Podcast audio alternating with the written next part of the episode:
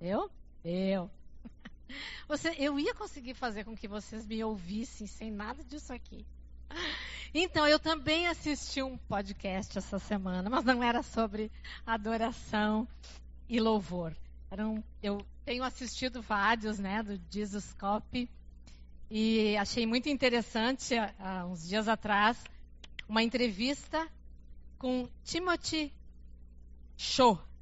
Timothy Cho é um norte-coreano que, a convite de portas abertas, está no Brasil falando a respeito da sua história. Ele fugiu da Coreia do Norte com uh, ah, 17 anos.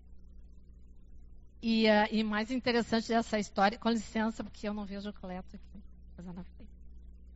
O mais interessante sobre essa história é que uh, ele conheceu Jesus na quarta vez que ele tentou fugir numa prisão chinesa. Mas o que eu queria compartilhar com vocês de uma hora e meia de, de entrevista que ele deu na, naquele podcast uh, foi sobre a questão uh, da família Kim. Família Kim, né? cujo líder principal é o Kim Jong-un. Não sei se é assim que pronuncia o nome dele, provavelmente não, né? Que é esse ditador horroroso que conduz a Coreia do Norte. Então eu vou destacar algumas coisas interessantes que ele colocou. Por exemplo, o sistema de governo na Coreia do Norte é construído em cima do sistema bíblico. Eles têm um sistema de trindade, uma pirâmide em cujo topo está o líder principal. Numa das bases da pirâmide, a política, e na outra base da pirâmide, o Estado. Eles também têm, olha que interessante, ah, que eles chamam, né, dez princípios ideológicos. E ah, esses dez princípios ideológicos, ah, o tema central é a adoração ao único Deus. Kim Jong-un embutido nestes dez princípios está amor, lealdade, devoção a Deus, ou seja, a família Kim, que é ah, não é só o líder que é um Deus, mas toda a todo o clã, toda a família são deuses. E aí ele contou né, de quando ele era criança, ele acreditava realmente que eles eram deuses e a, o ensino na escola, eles têm que adorar, reverenciar, etc, etc. É, é assunto para outro dia. Mas por que é que ah, esse sistema deles é baseado assim num sistema bíblico? Porque a família Kim vem do cristianismo. E uma coisa interessante, o sogro de Billy Graham, grande evangelista, foi missionário na Coreia e uh, batizou alguns membros da família Kim. Também em 1907, a Coreia, que na época era uma Coreia só, a Coreia viveu um, um grande histórico avivamento. A família Kim uh, tinha entre os seus pastores, missionários e muitos membros dessa família eram também membros dedicados e fiéis na Igreja de Jesus. Mas a próxima geração, em 1948, o Kim Il-sung assumiu o poder ditatorial quando então essas duas Coreias foram divididas entre Coreia do Norte e Coreia do Sul e o poder está agora na terceira geração. Então o Yong-un aí é o da terceira geração já. Cada, se vocês olharem a história, cada líder tem sido pior do que o seu antecessor. Cada vez é mais fechado, mais difícil é a situação lá. Agora, por que é que eu estou contando isso? Uma das coisas que chama a minha atenção é nós olharmos para a palavra e nós vermos o quanto veementemente o Espírito Santo trata e trata a questão de desvios doutrinários, de desvios do evangelho. Nós temos visto que Timóteo foi tra uh, trazido ou pedido para ficar ali na igreja de Éfeso para corrigir problemas de desvios na igreja de Éfeso e que nós vamos ver alguns daqui um pouco. E uma das coisas que a gente precisa entender é que assim, em duas linhas retas, um pequeno desvio, aquilo que parece tão tão pequeno aqui agora, mas aquele desvio lá adiante vai se distanciando cada vez mais da linha reta. Então nós vamos realmente tratar isso com muita, muita atenção. As mensagens que nós estamos vendo em 1 Timóteo não são assim mensagens que mexem com as nossas emoções, ah, que nos mostram aquele Deus que supre as nossas necessidades. Sim, ele faz e o texto vai e fala sobre isso, mas são mensagens de cunho muito doutrinário e muito tratando dessas questões. E, e, a gente fica sentado e, e que, às vezes a gente gostaria de ouvir alguma outra coisa. Não, mas é isso que nós estamos tratando. E isso é extremamente importante para a vida da igreja hoje. Haja visto que se houve desvios lá no início da formação da igreja, estes desvios continuam acontecendo ainda hoje na igreja de Jesus. Então nós vamos hoje tratar o capítulo 4 de 1 Timóteo. E nós vamos ver todo o capítulo, ele não é muito grande, né? São somente 16 versículos, mas eu dividi esse capítulo em três sessões. E na medida em que nós vamos olhando essas sessões, a gente vai lendo, vai lendo o texto. Então, a primeira sessão nós vamos ver os sinais do fim. Na segunda sessão, nós vamos ver como ser um bom ministro. E na terceira sessão, nós vamos ver o dever de um bom ministro, ou no caso aqui, o dever que estava sendo colocado para Timóteo. Então, primeiro assunto, então, essa questão dos sinais do fim. E nós vamos ler então do versículo 1 até o versículo 5. E diz lá: O Espírito diz claramente que nos últimos tempos alguns abandonarão a fé e seguirão espíritos enganadores e doutrinas de demônios. Tais ensinamentos vêm de homens hipócritas e mentirosos, que têm a consciência cauterizada e proíbem o casamento e o consumo de alimentos que Deus criou para serem recebidos com ação de graças pelos que creem e conhecem a verdade.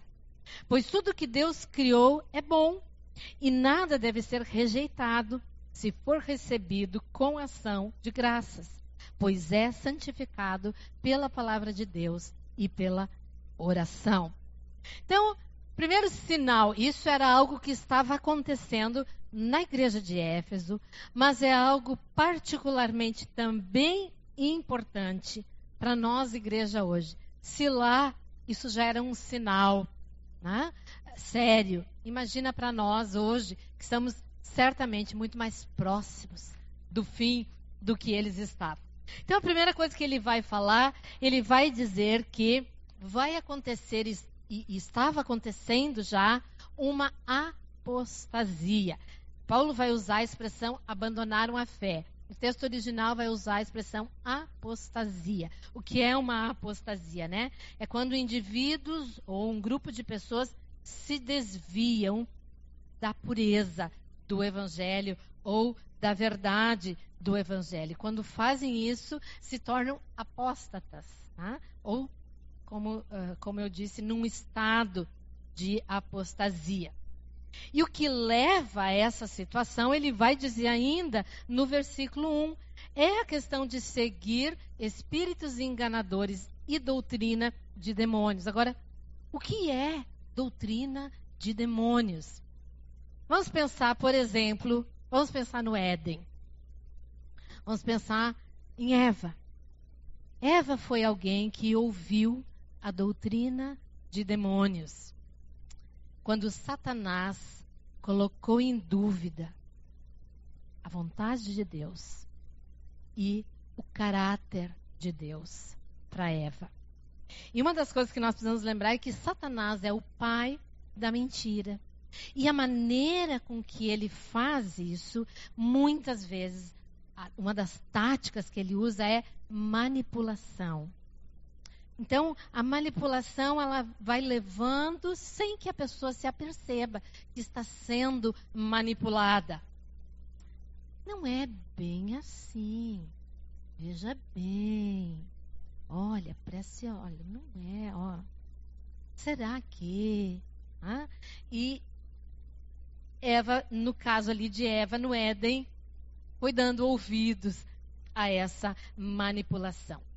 Agora, Satanás também usa, e ele vai dizer no texto, uh, homens hipócritas e mentirosos. Então, que são esses espíritos enganadores, essa preferência né, de seguir uh, estes espíritos enganadores.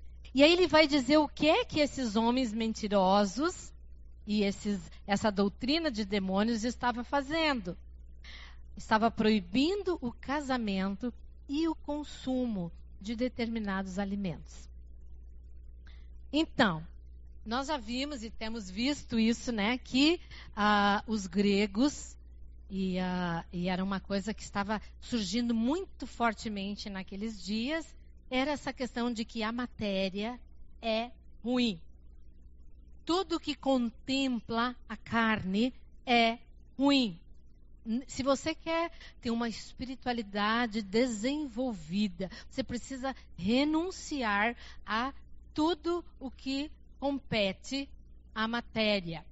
E aí eles usam então essa questão uh, do casamento. E Satanás vai infiltrando esse tipo de doutrina sutilmente na igreja, no caso aqui, na igreja de Éfeso. Então eles começam a levantar essa questão de proibir o casamento por causa do sexo. E o sexo era, então, a obra da carne. Então, se eu queria desenvolver uma espiritualidade avançada, eu precisava abrir mão disso, ou seja, abrir mão do casamento. Não, se fosse assim, né, os solteiros puros seriam muito espirituais se fosse assim, né? Mas também a questão de alimentos. Também eles foram infiltrando a questão de que alguns alimentos não deveriam ser consumidos. E qual é a verdade? Qual é a verdade sobre isso? Por exemplo, ah, foi Deus quem criou o sexo. E Paulo vai dizer tu, no versículo 4: tudo que Deus criou é bom. Tudo que Deus criou é bom. E Deus, na verdade, ele criou o sexo para o prazer do ser humano e para a procriação. Não existe nada de errado dentro do casamento. Nada. Na verdade, Deus se agrada porque ele criou e aquilo que ele criou é bom. Qual é a verdade em relação ao alimento? Deus criou o alimento. E ele o criou para o nosso prazer à mesa. Mas ele também criou o alimento para a nossa nutrição. A verdade é essa: todo o alimento. O sexo dentro do casamento é bom, foi criado por Deus. Agora, o que, que acontece? E acontece hoje, no meio, muitas vezes, das igrejas um movimento que desvaloriza o casamento. Mas não na maneira como estava acontecendo ali em Éfeso, mas na maneira de o quanto o casamento tem sido tratado e o novo casamento tem sido tratado e aceito como algo normal. A questão do divórcio. Também a questão do sexo antes do casamento. Muitas e muitas vezes, no meio da igreja, é tratado como um acidente de percurso. Restrições alimentares. O mundo hoje, acho que mais do que nunca, tem levantado essa bandeira e ela tem se infiltrado no meio da igreja. E nós temos os movimentos de veganos, macrobióticos, os frugivoristas, e para quem não sabe, frutivorismo é comer somente frutas, uma dieta, né? Só de frutas. Mas qual é a verdade? Qual é a verdade em relação a isso? O que nós precisamos entender sobre isso? Que divórcio e novo casamento é exceção. É exceção. Não é algo comum e que deva acontecer no nosso meio. Também a verdade é que fornicação, que é sexo fora do casamento entre solteiros, é um pecado grotesco. Não é algo para ser tratado como um acidente de percurso e como muito tem sido feito e lidado com isso por aí. E é interessante que a fornicação, que seja o sexo fora do casamento, é, é grotesco e, e assusta as pessoas, porque mesmo que seja feito por amor, mas é errado. Deus estabeleceu limites. Cuidado com a alimentação é sábio. É sábio. Ah, dependemos muitas vezes de restrições alimentares por questões físicas. Pessoas com alergia a determinados alimentos, diabéticos, etc. O problema é quando no meio da igreja nós usamos essas coisas como uma bandeira. O problema é quando nós queremos que o outro se abstenha e faça como eu acho. O problema é quando eu quero impor aquilo que eu quero, aquilo que eu desejo no meio da igreja. Mas é alimento, é bom, sexo é bom.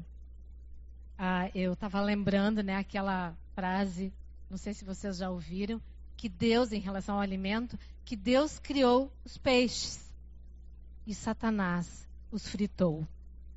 Então, deixa eu dizer para vocês: mesmo que toda né, alimentação quer comer carne, coma carne. Não quer comer carne, não coma carne. Essa é uma liberdade que nós temos. Entretanto, ele vai dizer, né, que se nós recebermos com ação de graças, vai ser santificado pela palavra de Deus e pela oração. Mas deixe eu fazer uma ressalva aqui. Se você comer fast food todos os dias e tomar Coca-Cola todos os dias, não há oração que vai te livrar dos problemas físicos que tu vai ter.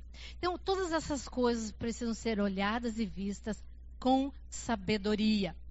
Mas a, o que estava acontecendo ali e o que nós precisamos cuidar é com que essas coisas não sejam imposições nem movimento de quase que uma religião no meio da igreja. Eu não preciso entrar na questão da pureza do evangelho. Nós não precisamos dessas restrições em relação ao evangelho. Foi muito bem explicado semana passada pelo Yergan, então não precisamos entrar nisso. Mas Paulo vai dizer que este era um sinal do fim dos tempos. Este é um sinal também que nós podemos observar à nossa volta. Agora, o, o, o texto aqui não vai trazer outros sinais. Hoje, se nós abrirmos bem os nossos olhos, nós vamos ver muitos e muitos e muitos sinais do fim. Então, preste atenção. Preste atenção. A palavra de Deus vai trazer e mostrar para nós estes sinais. Então, o que estava envolvido ali era o desvio da verdade. E o desvio da verdade, por menor que seja, precisa ser combatido. E nós, como Igreja de Jesus, precisamos prestar muita atenção nisso. Segunda sessão, então, é como ser um bom ministro que ele vai tratar ali com Timóteo. E nós vamos ver, então, do versículo 6 até o versículo 12. Então, eu passo a ler versículo 6 de 1 Timóteo 4 até o 12.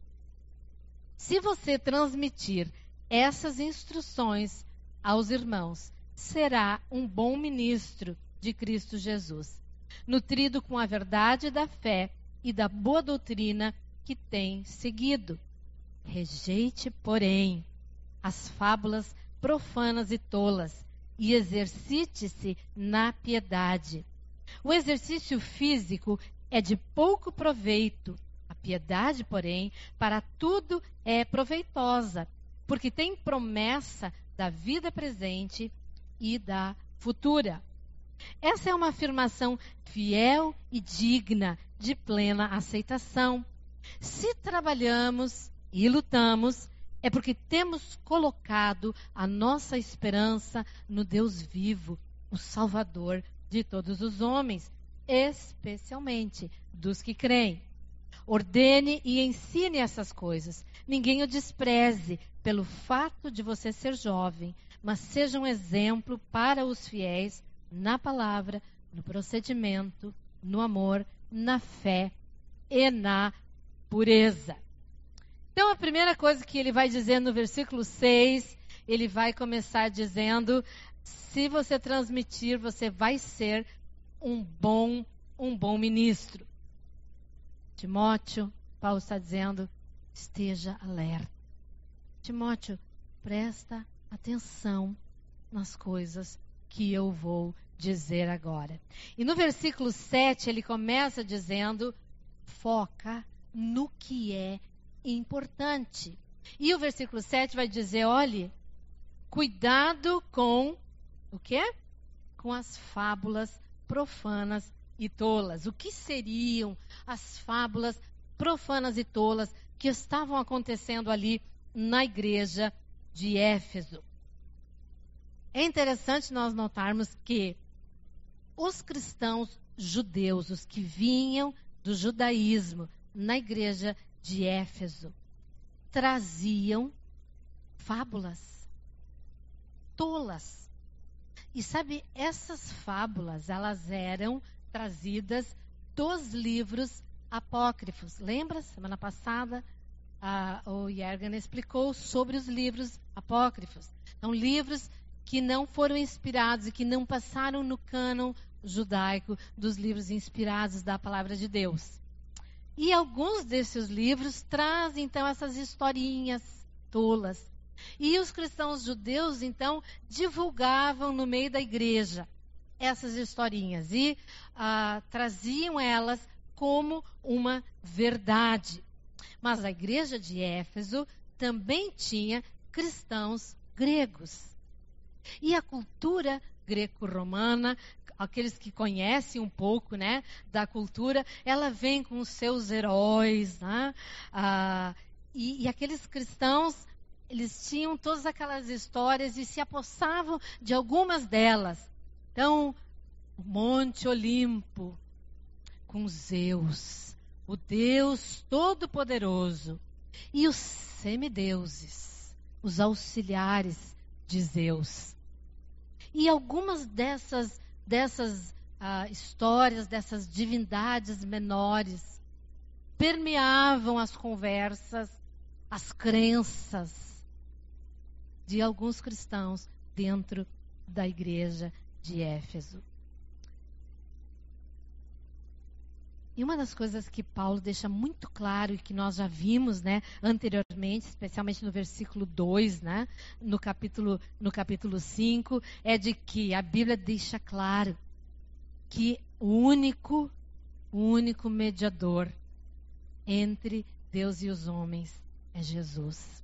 E deixa claro que Deus é o Deus todo-poderoso. No versículo 5, Paulo vai declarar isso. E nós hoje? Será que nós, como igreja de Jesus, e aí eu não estou pensando só em nós, de um modo geral, por aí, será que nós também permitimos no nosso meio essas fábulas profanas, essas historinhas tolas? Eu acho que sim, e muito, muito, muito. É só nós prestarmos atenção. Hoje, por exemplo, nós temos no meio da igreja muitas vezes a ideia que nós precisamos ir orar no monte.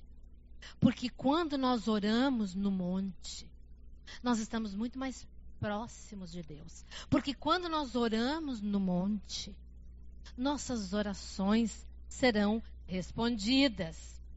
Nós temos, eu acho que já não é mais tanto, mas algum tempo atrás, que se você pegasse um copo d'água e colocasse na frente do seu aparelho de televisão, enquanto um pregador poderoso estivesse ali pregando, profetizando, ministrando cura, e você colocasse aquele copo d'água, depois você bebe aquela água e você vai ser cheio do Espírito Santo e você vai ser curado de enfermidades, etc, etc. Nós temos hoje movimentos que dizem que você precisa pegar uma vassoura e você precisa levar essa vassoura para o apóstolo e ele vai ungir essa vassoura e depois você leva para casa e você varre a sua casa com essa vassoura. E todos os demônios que porventura estão na sua casa serão varridos para fora. Gente, isso é divulgado. E são fábulas, historinhas tolas, que não tem qualquer respaldo na palavra de Deus. No entanto, pessoas se deixam levar por esse tipo de coisa. E Paulo ah, vai dizer ah, no versículo, versículo 8, ele vai dizer, o aliás, desculpe, versículo 7. Rejeite, porém, as fábulas profanas e tolas e exercite-se na piedade. E quando nós pensamos na palavra piedade, nós pensamos numa coisa voltada a ter pena. Mas aqui, piedade, a, a, a, o que quer dizer aqui é um, um, um, um mover, um andar de forma justa. É interessante, por exemplo, no século XVI, no meio da igreja, por causa desses desvios, se levantou um movimento chamado pietista. E era porque eles resgataram para o meio da igreja a piedade. Tá? Então, uh, é algo que precisamos observar e prestar atenção. Paulo vai dizer: rejeita isso e se exercite na piedade. E aí ele vai dizer no versículo 8 que o exercício físico é de pouco proveito, a piedade, porém, para tudo é proveitosa, porque tem promessa da vida presente e da futura. Paulo não está dizendo que exercício físico não é bom. O que Paulo está dizendo é que o exercício da piedade é muito, muito melhor. E aí no versículo uh, ah, 8, então, ele vai dizer que o bom ministro deve praticar na sua vida exercícios espirituais. O que são os exercícios espirituais? É simples, todos nós sabemos. Leitura da palavra e oração. Leitura, ensino, penetrando na mente e no coração e oração. Essa troca, ouvir Deus falando comigo, conversando com Ele. Deus falando comigo ah, e eu abrindo o meu coração. E na medida em que eu vou me exercitando na piedade, na medida em que eu vou realizando esses exercícios na minha vida, eu dificilmente vou cair nas armadilhas de Satanás. Eu vou ter discernimento. Quando eu ouvir essas coisas que pipocam.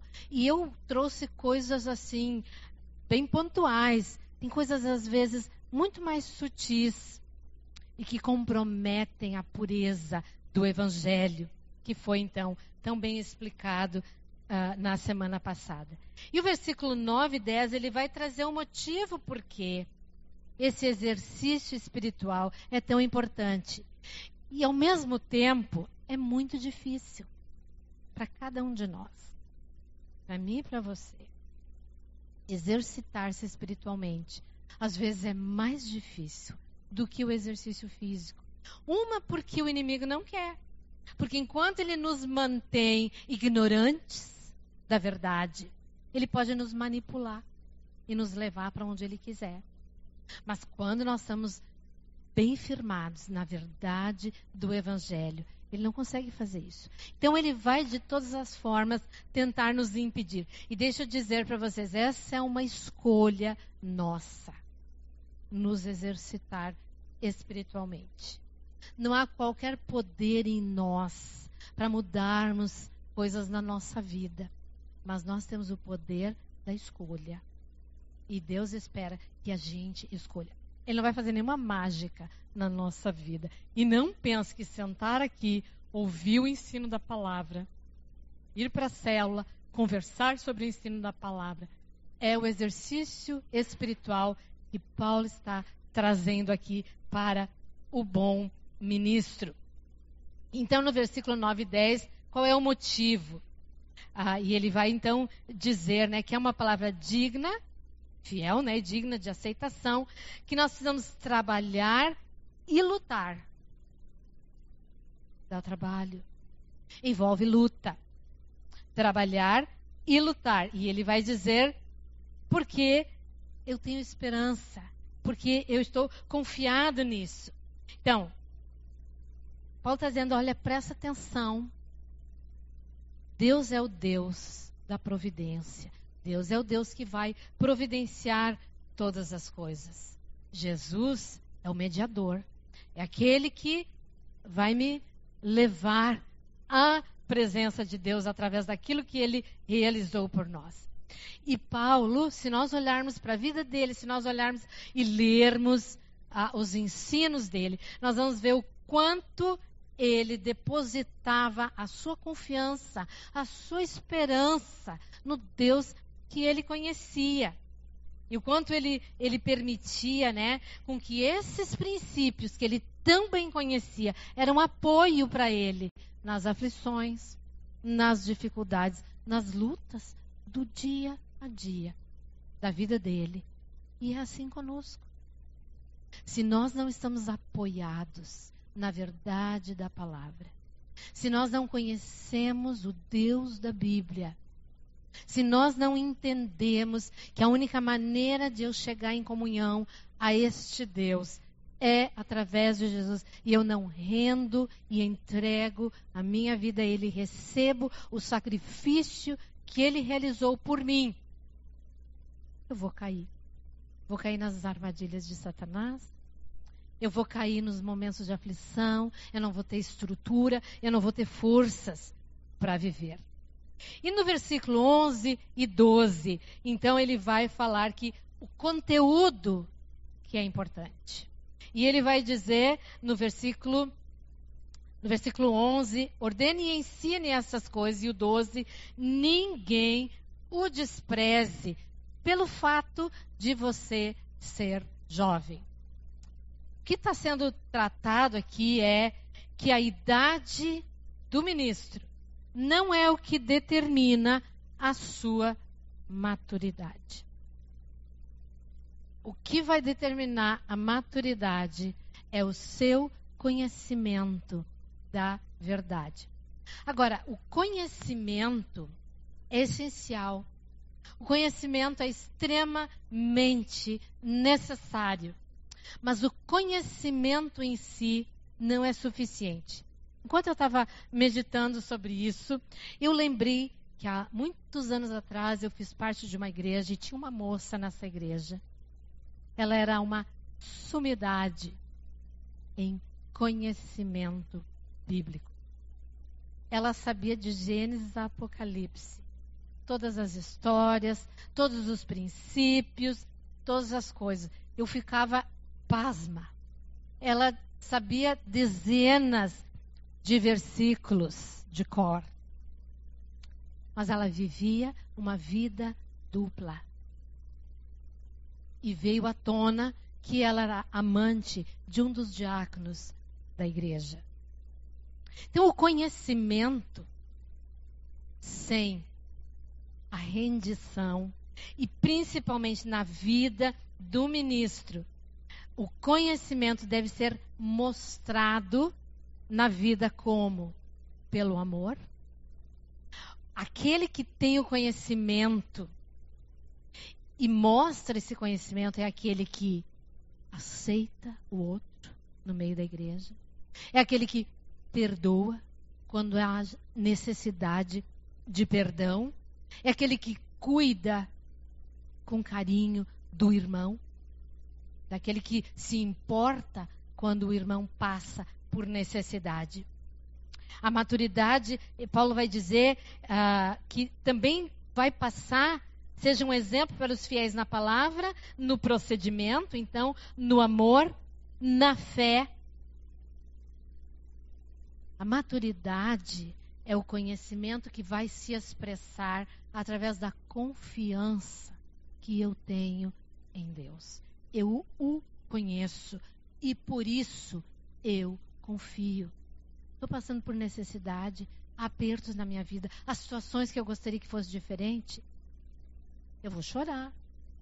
Eu vou passar por, por essas lutas. Mas eu vou ter confiança. Eu vou continuar firme, perseverando, porque eu conheço esse Deus. E essa maturidade vai então se expressar através dessa confiança, e a confiança em todas as coisas. E finalmente ele vai falar na pureza. Ele termina dizendo na fé e na pureza. Maturidade na vida do cristão também se manifesta no conhecimento que ele tem da vontade de Deus, de como ele vai cuidar do seu corpo. Então, mantendo a mente e o corpo para uso do Senhor. E a terceira sessão, então, versículo, ah, dos versículos 13 até o versículo 16, que é o dever do ministro. E no caso aqui vai ser o dever que ele está expressando para Timóteo. Ah, e podemos tirar lições para nós. Versículo 13, ele vai dizer: Até a minha chegada, dedique-se à leitura pública da Escritura, à exortação e ao ensino não negligencie o dom que lhe foi dado por mensagem profética, com imposição de mãos dos presbíteros. Seja diligente nessas coisas. Dedique-se inteiramente a elas, para que todos vejam o seu progresso. Atente bem para a sua própria vida e para a doutrina, perseverando nesses deveres, pois agindo assim, você salvará tanto a si mesmo quanto aos que o ouvem.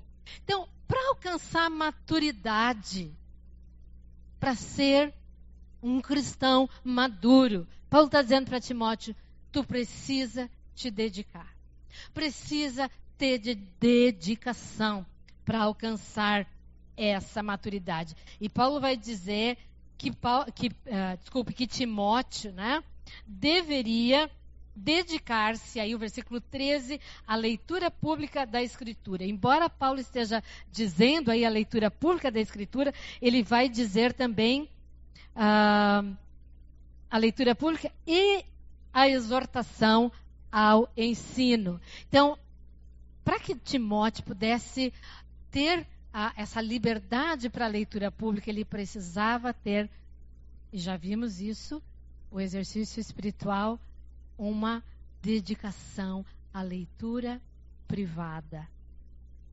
Então, ele precisava, no seu coração, manter no seu tempo especial a leitura privada da palavra, para que ele tivesse autoridade e para que ele tivesse conhecimento e para que ele tivesse liberdade para exortar e para ensinar através da leitura pública. E é muito interessante nessa questão do conhecimento, uma das coisas que eu estava pensando que o conhecimento das escrituras é o mais importante e é o que Paulo está tratando aqui. Mas quando nós olhamos para a vida do apóstolo Paulo, ele era um homem de conhecimento geral. Então, como cristãos, nós precisamos também atentar para isso. Nós precisamos observar, aprender o melhor que nós podemos da cultura à nossa volta das coisas que acontecem. Por exemplo, Paulo, eu, eu, eu vi lá que em Tito, né, 1,12, ele vai citar poesias da cultura grega. Em Atos, capítulo 17, versículo 28, ele vai falar do vasto conhecimento que ele tinha da cultura, das, daquelas sociedades na qual ele estava inserido. Então, conhecimento de, de tudo que tem à nossa volta é muito importante para que, de fato, né, ah, nós possamos alcançar maturidade, para que a gente tenha a, a condição, muitas vezes, de estar lidando e ensinando a palavra de Deus. Mas aqui, particularmente, Paulo está dando ênfase à leitura e o estudo da palavra de Deus. E aí, o que, que acontece? Ah, mas eu trabalho o dia inteiro, eu estudo à noite. Ah, mas eu tenho família. Eu tenho filhos, eu chego cansado de noite. Os filhos querem atenção e eu não tenho tempo. E eu não tenho tempo. E nós não nos dedicamos. Essa é uma das é uma das razões. Mas sabe, o nosso coração, presta atenção nisso. O nosso coração sempre vai se inclinar para aquilo que nós valorizamos. E eu olho para a minha vida e eu penso, eu preciso aprender a valorizar muito mais as escrituras do que eu tenho valorizado. Porque se eu valorizo aquilo que eu valorizo, eu tiro tempo. Mesmo no meio de uma vida corrida e de desafios que a gente e todo mundo tem no dia a dia da sua vida. Então, se eu não estou disposto, se eu não separo tempo para ler a palavra de Deus, para orar, se eu não separo tempo para isso, provavelmente há muitos ídolos do meu coração que precisam ser abandonados. Então, preste atenção nisso. E o versículo 14, ele vai dizer: aprimore o seu dom. Então, né?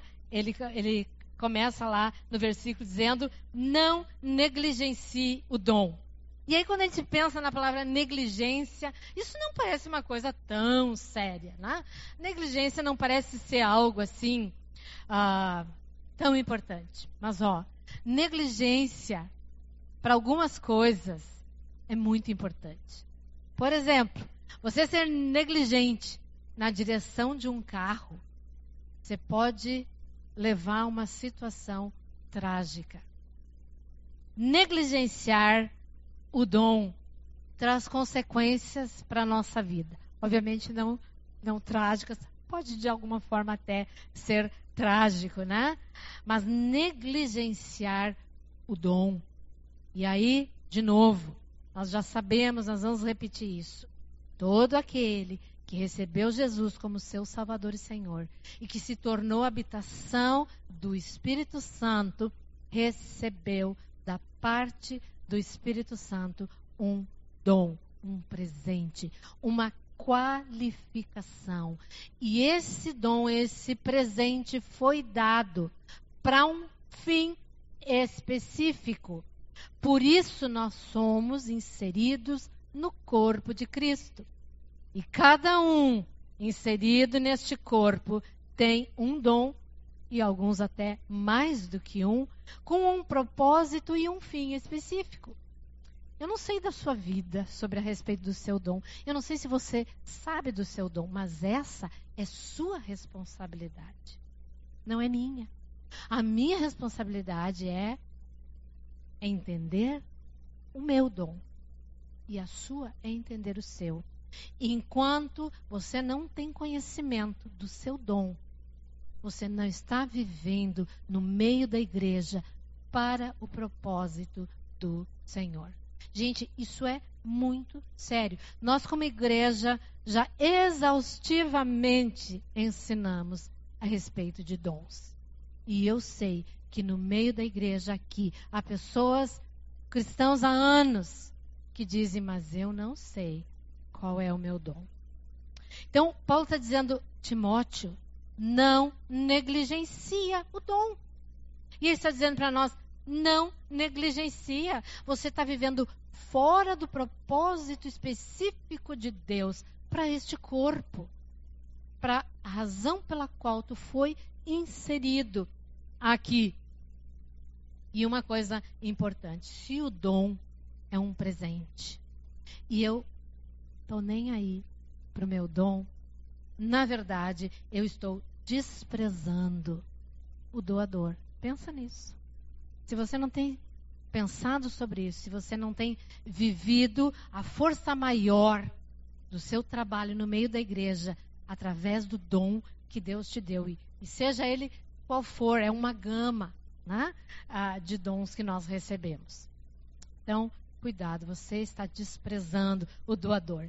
E aí, a partir do versículo 13, ele vai usar expressões como dedicação, já começa falando diligência e atenção. Versículo 16, né? Ele vai dizer: atente bem, preste atenção, presta atenção em todas essas coisas. Timóteo, que eu estou trazendo para ti, presta atenção, igreja, aquilo que o Espírito Santo quer falar conosco a respeito dessas coisas. De novo, ser um cristão bem-sucedido demanda da nossa parte. O poder vem de Deus, mas a escolha é nossa. Preste atenção. E um dos grandes problemas para que nós não desenvolvamos essas coisas na nossa vida, muitas vezes, entre tantas coisas que já vimos aqui hoje à noite, também está na preguiça. Preguiça mental. Eu lembro que a Elisa falava muito isso, né? Somos preguiçosos. Porque demanda dedicação. Dedicação. Prestar atenção. Demanda diligência. Ah, mas ah, agora eu Agora eu preciso dar uma descansada. Agora eu preciso relaxar. Agora eu preciso isso. Preguiça preguiça mental. O livro de Provérbios é cheio de advertências sobre a preguiça. Um dos que eu gosto muito é o 13, 4. 13, capítulo 13, versículo 4. E diz assim, lá em Provérbios: O preguiçoso deseja e nada consegue, mas os desejos do diligente são amplamente satisfeitos preguiçoso deseja, ah, mas eu queria ser como fulano. Ah, mas eu queria poder uh, fazer o que o fulano faz. Mas eu tenho preguiça. E aí eu só fico no desejo. O preguiçoso deseja e nada consegue. Mas os desejos do diligente são amplamente satisfeitos. Dedicação, diligência, presta atenção, presta atenção. E finalmente, última, ele vai dizer uh, no versículo 16: atente, que eu quero destacar, atente bem para a sua própria vida. Cuida de ti mesmo. Eu não posso responsabilizar os outros pela minha falta de cuidado com a minha vida. Às vezes, e aí nós vamos para o outro extremo, nos envolvemos tanto no ministério que esquecemos de cuidar de nós. E essa, eu abro um parênteses aqui, principalmente quem está à frente no ministério, né? Esquece de cuidar de si mesmo. Está sempre correndo, correndo em função dos outros e não cuida de si mesmo. Mas não tem que ser necessariamente essa é uma palavra só para aqueles que são líderes. Tem a ver conosco. Cuida de ti mesmo. E que tipo de cuidado nós devemos ter? Nós precisamos cuidar do nosso corpo. Então isso vai envolver alimento, isso vai envolver exercício, isso vai envolver sono. Nós precisamos cuidar da nossa alma. Isso vai envolver separar tempo para recreação, separar tempo para contemplar belezas, separar tempo para nos deleitar com coisas boas. Aqueles que estão servindo o Senhor, aqueles principalmente que estão à frente, precisam cuidar principalmente com amargura. Muitas vezes, né? o, o líder, líderes de célula, líderes de ministério, se dão, se esforçam e fazem e lutam pelo bem do outro e o outro nada quando não são atacados, criticados. Então, cuida da tua alma, se você é líder, não permite que amarguras afetem a tua alma. E do nosso espírito, que é o desenvolver então essa intimidade com o Senhor da obra. Nós podemos talvez facilmente nos envolvermos com a obra, mas nós precisamos, antes de qualquer coisa, nos envolvermos com o Senhor da obra. Precisamos equilíbrio em tudo. Então, concluindo, preste atenção. Sinais estão aí para serem observados. Eu não sei quando Jesus vai voltar. Nem, nenhum de nós sabe. Mas a palavra de Deus, como eu mencionei, é cheia de avisos a respeito disso. Preste atenção nos sinais. Eles estão aí à nossa volta para serem observados. Há muitos desses sinais descritos. Preste atenção. Preste atenção a respeito dos desvios. Lembra da família Kim? Foi preciso somente uma geração. Como igreja, muitas vezes só precisa uma geração para desviar completamente da verdade da pureza do Evangelho. Preste atenção, preste atenção. Pequenos desvios levam ao abandono da fé. Preste atenção. O bom ministro é cada um de nós é chamado a ser bom ministro. Há um tempo atrás nós tínhamos um slogan, né? A gente quase não menciona, mas ele continua sendo tão verdadeiro para nós como já foi há tempos atrás, que diz: cada casa uma igreja, cada membro um ministro. Você foi chamado para ministrar. Você foi chamado para ser um ministro. E como tal, você foi capacitado por Deus. Presta atenção. Qual foi o dom que Deus te deu? No que Ele quer usar a tua vida? E para isso, você precisa diligência, dedicação para descobrir o seu dom, para ter maturidade, para conhecer a palavra, para viver essa palavra. Você precisa dessa diligência e desse esforço. Precisa intimidade com a palavra, intimidade com o Pai. Ele quer saber todas as coisas do teu coração, todas as tuas necessidades, todos os teus anseios, todas as tuas dúvidas. Ele quer ouvir, ele quer trocar ideias contigo, ele quer ter comunhão contigo através de Jesus. E isso vai nos levar à maturidade independente da nossa idade. Então não há desculpa, ah, mas eu sou muito jovem. A maturidade cristã não depende só da idade. E cuida de ti mesmo. Cuida de ti mesmo nos diversos aspectos da tua vida. Esteja alerta Preste atenção.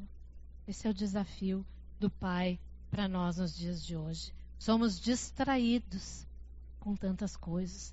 Essa é uma das maneiras muito, mas assim, ó, muito eficientes que Satanás tem usado. A distração. É o celular, é tantas coisas que ele traz para nós. Hoje eu fui olhar algumas coisas no celular na verdade, eu peguei o celular para responder uma mensagem. E aí eu vi uma chamada de um amigo e eu comecei a olhar. Aí eu pensei, não, eu, eu, é meu tempo de orar, de ler a palavra. Eu, tinha, eu olhei para o relógio, eu tinha levado 20 minutos. 20 minutos só para dar uma espiada. Então, cuidado. Essa é uma das maneiras pelas quais Satanás tem nos seduzido as distrações. Não vamos nos deixar seduzir por elas, porque acabamos perdendo o que é o mais importante. Preste atenção. Pai querido, abre os nossos olhos, faz-nos perceber tantas coisas que são descritas nesse pequeno texto da tua palavra.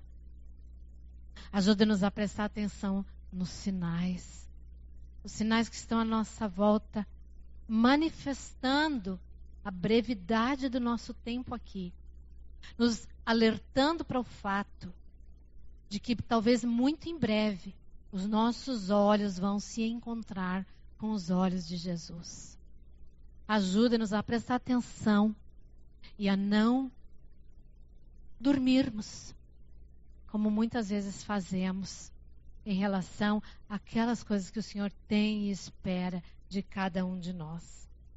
Pai, ajuda-nos a prestar atenção nos desafios que a tua palavra traz para nós, para que sejamos bons ministros. Nos dá um coração inclinado para a tua palavra, nos dá um coração inclinado para a comunhão contigo, para derramar o nosso coração diante de ti. Pai, ajuda-nos a sermos diligentes no conhecimento da tua palavra.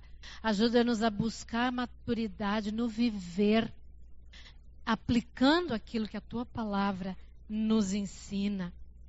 Nos ajuda, Deus, a aprimorar o nosso dom. Aqueles de nós que não conhecem ainda, Pai, desperta-nos, acorda-nos. Aqueles de nós que têm, têm levado assim, de qualquer jeito, a questão do dom que tu tem nos dado. Ajuda-nos a aprimorar estes dons, sejam eles quais forem. E ajuda-nos, Deus, a cuidar de nós mesmos. Muito obrigada, Deus, porque tu nos dá o poder para isso. Tudo que nós precisamos é estender a nossa mão, é desejar com todo o nosso coração e fazer aquilo que tu requer de nós. Então, fala conosco nos tira da preguiça e do comodismo. E eu coloco o meu coração junto com o coração dos meus irmãos, porque todos nós, Pai, lutamos com isso todos os dias. Tu nos conheces e tu sabes. Então vem e nos ajuda em nome de Jesus. Amém. Amém. Temos